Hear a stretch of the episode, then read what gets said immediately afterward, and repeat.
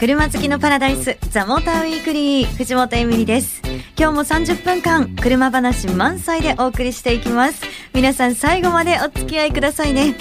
さあそしてマニアック自動車ウェブオートプルーブ編集長高橋明さん。よろしくお願いします。今週もきちり紹介してくれましたね。はい もちろんでございますよ。ありがとうございます。でもねあの皆さんはきっとうんのんびり聞いてらっしゃる方多いんじゃないかな、あもうゴールデンウィーク入ってるんですね。そうですよ。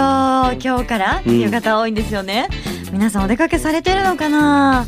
ね。えということでまあゴールデンウィーク私たちはうん。このよううん。にラジオをやっているわけでございますけれども、あの、うんせっかくなので、ちょっとですね今日は私気になる車いっぱいあるんですよね、うん。うん。まだこの「ザ・モーターウィークリー」で紹介してない車。濃い大きい女ですからね。声大きい車に対してねそうすぐ惚れるからね。そう。でちょっとこの車気になるなーっていうね惚れちゃうかもっていう車があるので、はい。フォルクスワーゲンのポロああまだですよね、まだですよね。そうちょっと気にになるなと思って、うんうんはい。で今週もですね先週に続いてあのゲストにはモータージャーナリスト川口学さん来ていただいてますのでお話を伺っていきたいと思います。はい。ということでゴールデンウィークの「ザ・モーターウィークリーも皆さん最後までお付き合いください。The Motor Weekly. 藤本エミリがお送りしているザ・モーターウィークリー。さあ、ゴールデンウィークスタートしました。ゲストはこの方、モータージャーナリスト、川口学さんです。すいません、なんかゴールデンウィーク初いやいやいや日からね、学さん。暇なんで大丈夫です。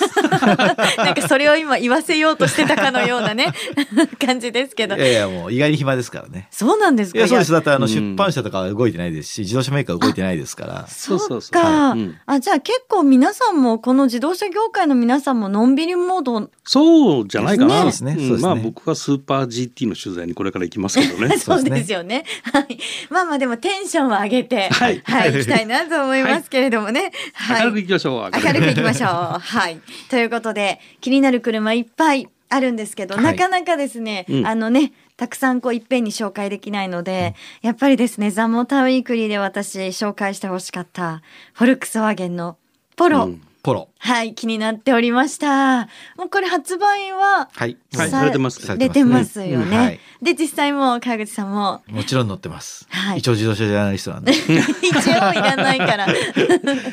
じゃあまずどんな車なのかっていうところから、ねはいお願いします。まああのフォルクスワーゲンのポロというのはもうこれなんて言ったらいいんですよね。ものすごい存在ですね。要はフォルクスワーゲンってやっぱすごいなと思うんですけれども、フォルクスワーゲンにはゴルフという車があって、はい。でそしてポロというですねその下にあるんですけれどもこの2台はクラスが違うんですけれどもどっちも世界で、まあ、一番その売れてるというかうんそういう車なわけですよ。そんなの2つ持ってるメーカーってなかなか、ね、えーないですし。だからライバル会社が開発する時のベンチマークにしてる車だからね。だからねうん。あの物差しって言われて。てるんですよ。あ、そう両方ともなんですか。うん。メモリ打ってあるから さすがの私だって今、えって言いましたけどね。そこは食いつかないぞ。もう世界中の自動車メーカーがこのクラスの車を作ろうと思った時にまずまあ1個 C セグメントだったらゴルフその下の B セグメントだったらフォローを見るというふうに言われてるぐらいの、まあ、教科書みたいな車ということですうね。んでもねうん。去年だったか一昨年だったか、はいこのポロの販売台数を抜いて、はい実はトップに立ってるのがルノーのルーテシアなんだよね。そっか。すいません。いいやいや、気になる気になるって言ってて、ポロ。ルーテシアはいいもん。うん、まあ現地だとクリオっていう名前なんだけど、スルーしちゃったけど、スルーされた。で、可愛いですもんね、ルーテシアね。まあ実は僕はあの最初に世界で一番売れ売れてるかみたいなちょっと濁ったのはまあそういう部分もあるんではい。あのまあ競争ですからね。ねえははいちょっとこの辺り激しいんじゃないいですか。や激しいです激戦区ですね。ねはえ、他にどうなんですか？ポロ、ルーテシア、はいそうすると、プジョー208とかありますし、はい。まあ他には、えートヨタのフィエスタがあるねあとね。あフィエスタもありますね。フォードフィエスタ、トヨタのまあヴィッツ、まあ向こうで言うとヤリスとか、ヤリスか。はい、うん。スズキスイフト、ホンダフィット、はい。マツダデミオ。まあもうずっといろいろ出てきますよね。結構なんか気になる車ばっかりだなこうんうのん。セグメントっていうんですか、はい。ね。じゃあちょっとあれですね。あのいろいろ気になっちゃうんですけど、はい。まずじゃあポロからうん。うんうんどんな感じなのか、そうですね、はい。あの教科書みたいな車なんですけども。それはつまんないってこと？いやいやいやいやそういうことじゃないこれね本当すごい車なんですよポロって。はい。で今出てるモデルっていうのはその8年ぶりにあのフルモデルチェンジして6代目なんですけど実は5代目も出た時にみんながびっくらこいちゃって、うん。こんなすごい車作っていいのかみたいな車だったんですけれども、はい。さらにそれを塗り替えてくるみたいな、お。まあ、そんな車ですね。だからとにかくすごいクラスを超えた感じの車だとうんいう言い方してますね。えーえどのあたりがなんですか？結構あるんですかわかりやすく言うとそのポイントは。わかりやすく言うと乗るとゴルフいらないんじゃないかと思うわけですね。そうね。本当そうだよね。はい、うん。で実際ねこの6代目だっけ、はい。あのちょっとボディが大きくなってそうですね。ゴルフ4ぐらいの時代と同じだよね、あれ大きさね、はい、だから十分もう C セグぐらいのサイズはあるんだよね。そうなんですか、そうなんですよ。えー、だってゴルフだってすごいんですよねゴルフはすごいです。はい。だけどポロが出てきちゃったらいいかなっていうそっちゴルフわざわざゴルフ買わなくてもいいかなと思うぐらいの質感とか、はい走りとか、はいまあその装備なんかがちゃんとあってという感じになってるわけですね。これはだからすごい車ですしこれがまあ買っておけばまあ間違いないみたいな、まあ、昔からフォルクスワーゲンの車そうですけれども、うんそういう一台でありますね。ここのところでもなんとなくみんなさボディが大きくなってってるでしょ？はい。その辺っていうのは？これやっぱりあの相対的な問題も結構あるんじゃないかなと僕は思っていて、うん。そのやっぱり、まあ、そもそもフルモデルチェンジしてボディサイズが大きくなるっていうのはあるんですけれども、あの周りの車がやっぱりどんどん大きくなっていくのでその単体で例えばうちは絶対に1700ミリ以上にはしませんみたいなことをやったとしても出てくるメリットがちょっと少なくなってくるのかなと思っていて、うん。その例えば日本であれば5ナンバーサイズにとどまっていられるという、まあ、メリットがあるのかもしれないですけれども、世界で見た時にやっぱりそういうナンバー制度もちろん関係ないですし、まあ、周りが例えば1740ミリになってそれが多くなっているのに、えー例えば1台だけ1695ミリで行こうとすると、例えば衝突の時にどうするのみたいな話とかまあ、周りとのそのコンパチビリティ考えた時に、うん。大きい方がもうちょっとうまく取れるんじゃないのっていうのももちろんありますし。そうね。いう関係性はまあ、い結構、ろんなことが影響して、はい、なんとなくボディサイズがアップしてきてる来てるっていうのはありますよね。だから本当は技術を使えば多分そこら辺を抑えてなおかつ安全にというのもできるとは思うんですけれども、まああとはそこに商売の話は当然入ってくるでしょうから、向こうより見栄えよくとか広くとかっていう要件も当然入れなきゃいけないんで、これ必然的なまあ大きさのまあ大きくなっていくっていう運命みたいなものはありますよね。うん。あともう一個、はい。やっぱ自動車メーカーってすごい特にドイツの自動車メーカーは商売が上手だなと思っててうんうん。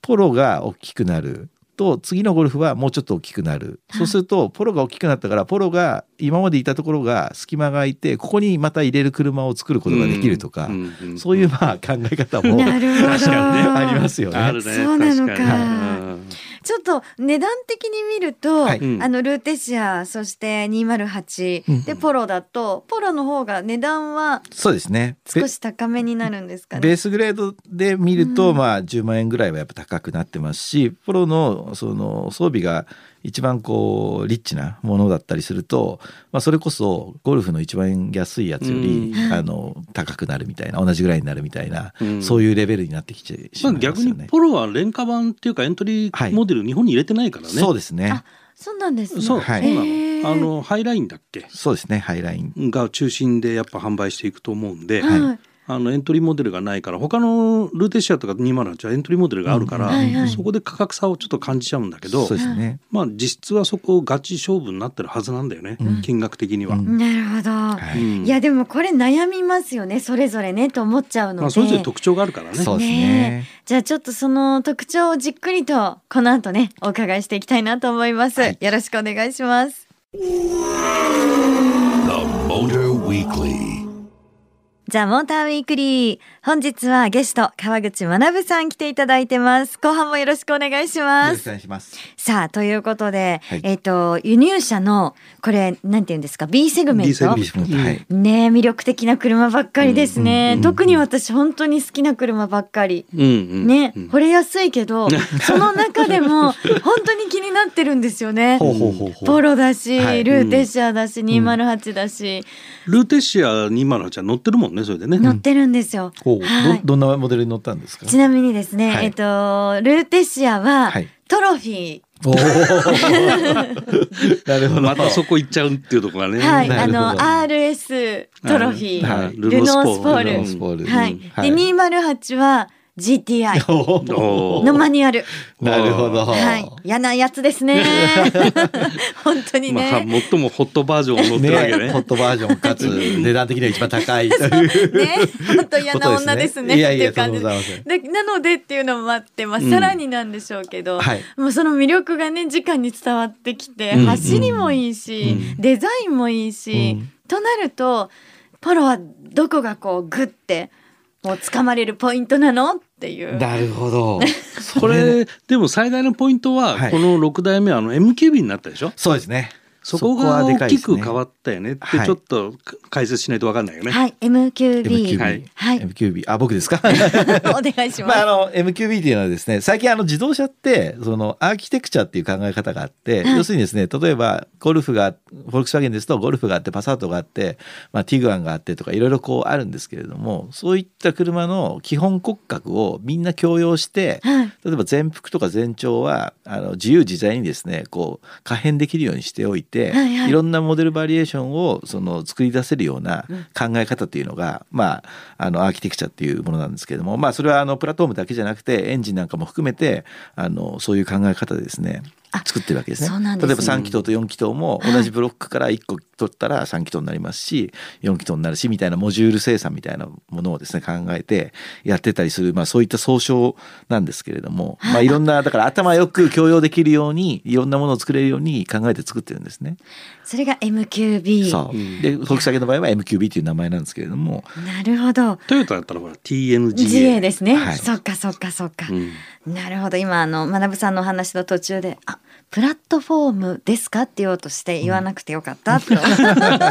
ね、知ったかぶりになっちゃうね。いやいやプラットフォームもそっか MQB なのよ。そうですなんか最近このやたらとプラットフォームっていう言葉を聞きますからね。あと制御ね。そう。本当どんどん難しくなってくるんだけどなそう。はいただポロ私すごく気になってるのは、はいその3気筒はいエンジンがなんか変わったんですすよね。ね3気筒エンジンになりましたね。で3気筒ってよく聞くのは結構その振動が大きいとか、おはい詳しい。詳しいですね。いやあのいろいろと、うん勉強した？いやあのなんか話をしてると車好きな人とか言いますよね。あー3気筒ってどうなの？っていう人がね。ね。あそういうものなのかって思ったんですけど、まあ、どそうこはあの技術でやっぱりね、うん。あの解決している部分っていうのは非常に大きくて、ねはい。当然おっしゃったようにその3気筒エンジンっていうと振動が大きいとか、まあ、いろいろ問題があるわけですけれどもそこをですねこううまく打ち消すような機構をつけてそういった振動とかをですね出さないような工夫がなされてたりとか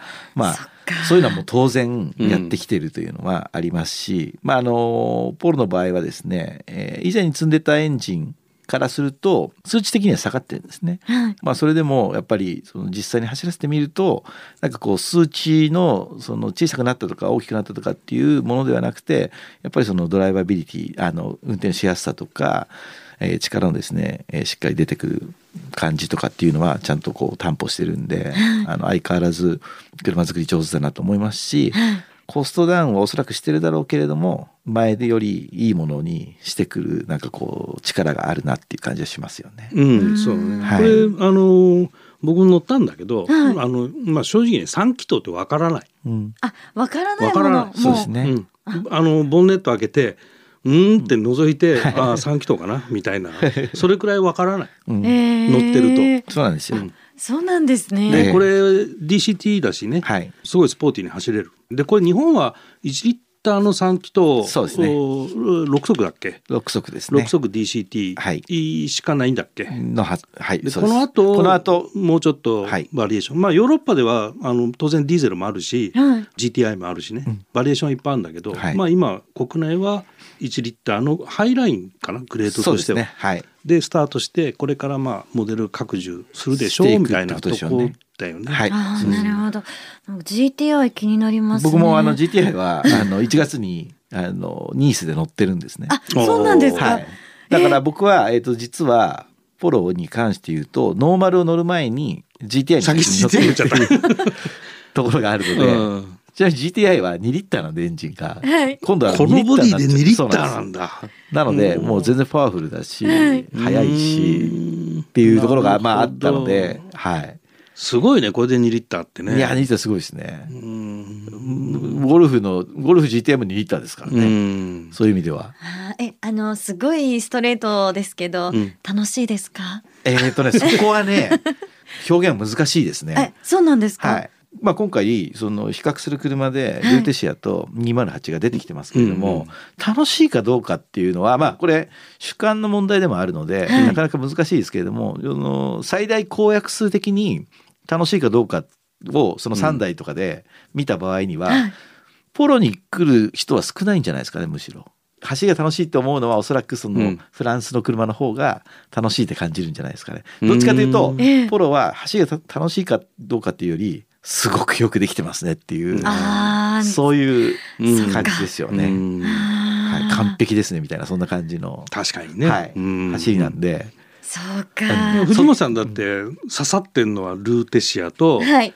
あの208のハンドルの小ささでしょ？そうなんですよ。208のね、あのプジョーのね、はいちっち小さハンドルもいいですし、ええ。あとは、なんだろうな、やっぱり、ルーテシアは、まあ、トロフィーだったっていうのもあるんですけど、うんうんうん私でもね、もう箱根スイスイ走れるっていうね、うん。あの走りの楽しさ、はい。うん。ありますよね。まあルノー車らしいよね。うん。ルノーの車って感じでねね。あればね。まあでもいろいろこうやってあの比較していくと、うん。やっぱりその同じようなところにも魅力的な車がいろいろあってっていうね,、ね。中で、うん。なんか面白いですね。うん。うん。いや面白いと思いますし、うん。まあ、今回ので言うとポロはやっぱりスーパー優等生みたいなところでただの優等生じゃない感じですね優等生ただの優等生だとつまんないと思いますけれどもスーパー優等生なんで、はい。まああのお顔もねいいしみたいな、そういうところもあるし、まあ、性格もただ真面目なだけじゃないというかちゃんとまあ面白みも持ってるぞみたいなうん。ところがあるので、まあ、そういう意味では非常に強力な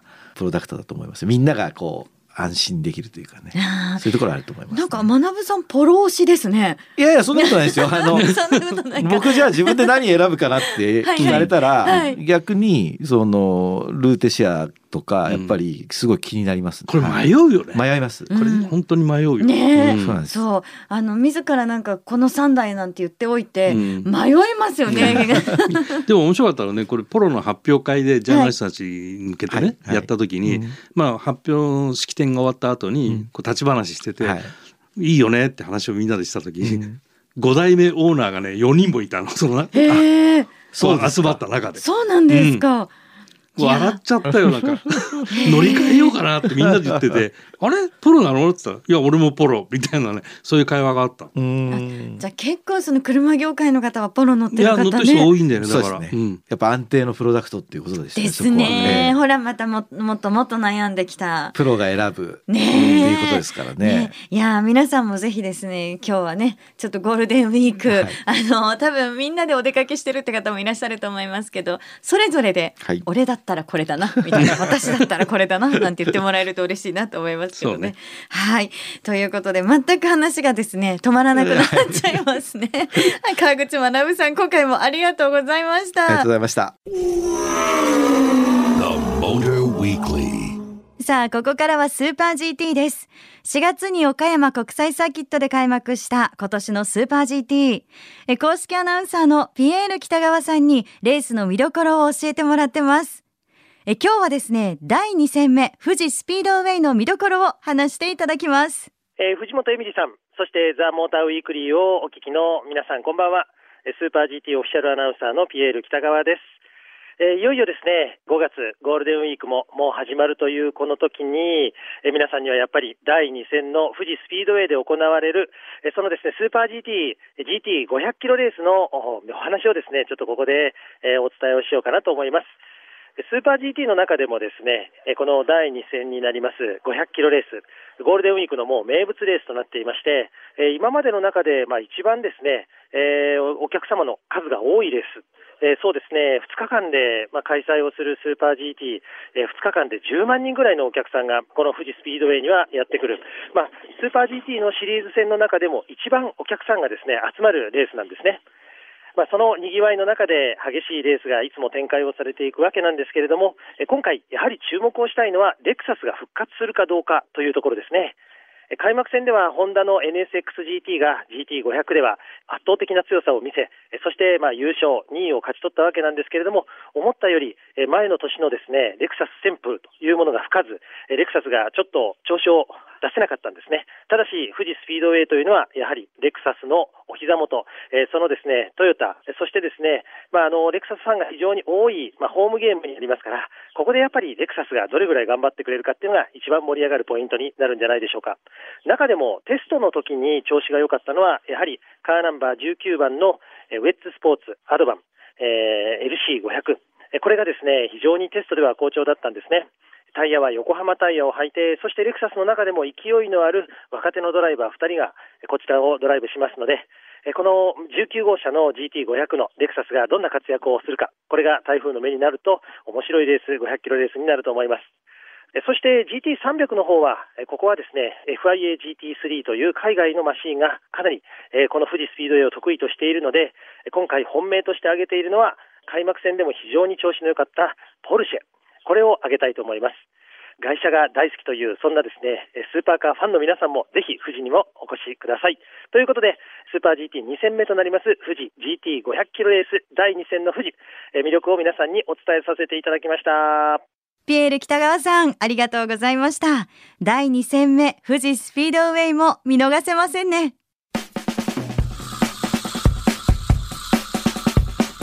お送りしてきました。ザ・モーターウィークリー、いかがでしたでしょうか？さあ、本当にね、今日はですね、うん。魅力的な車がいっぱいあって迷う。だって、ポロでしょ、うん。ルーテシアでしょ、208でしょ、あとフィエスタ。フェイスタフィエね。スタもいいんですよね。ねえちょっと日本で買えなくなっちゃったけどね。そうそう、ん。残念ですけどね、うん。でもこうなんか自分がいいなって思ってる車をうん。こう出してみて、うん。どれにしようかなって考える、うん。楽しいですよね、実際にこのお金を出す前の楽しさね。あ お金がかかってくるとほらだんだん制限がかかってきますけど。だんだん病気の領域に入ってきたよね。嘘本当？困ります でもぜひねあのうん車好きの皆さんも、うんいやさこれとこれとこれ悩んでるんだけどどれがいいかなっていうメッセージもああ、ねねそうだね。そう、ん一人で悩まないで、うんみんなで悩みましょう。ええ妙なアドバイスは差し上げられると思いますので。妙なアドバイスなんだ。妙なが気になりますけどね。はい、ぜひメッセージもお待ちしてます。メールアドレスは dm アットマーク fm 横浜ドット jp。ザモーターの頭文字 TM に続いてアットマーク FM 横浜 .jp でお待ちしてます。ということで、ザ・モーターウィークリー。お相手は藤本エミリとオートプルーブ編集長高橋明さんでした。また来週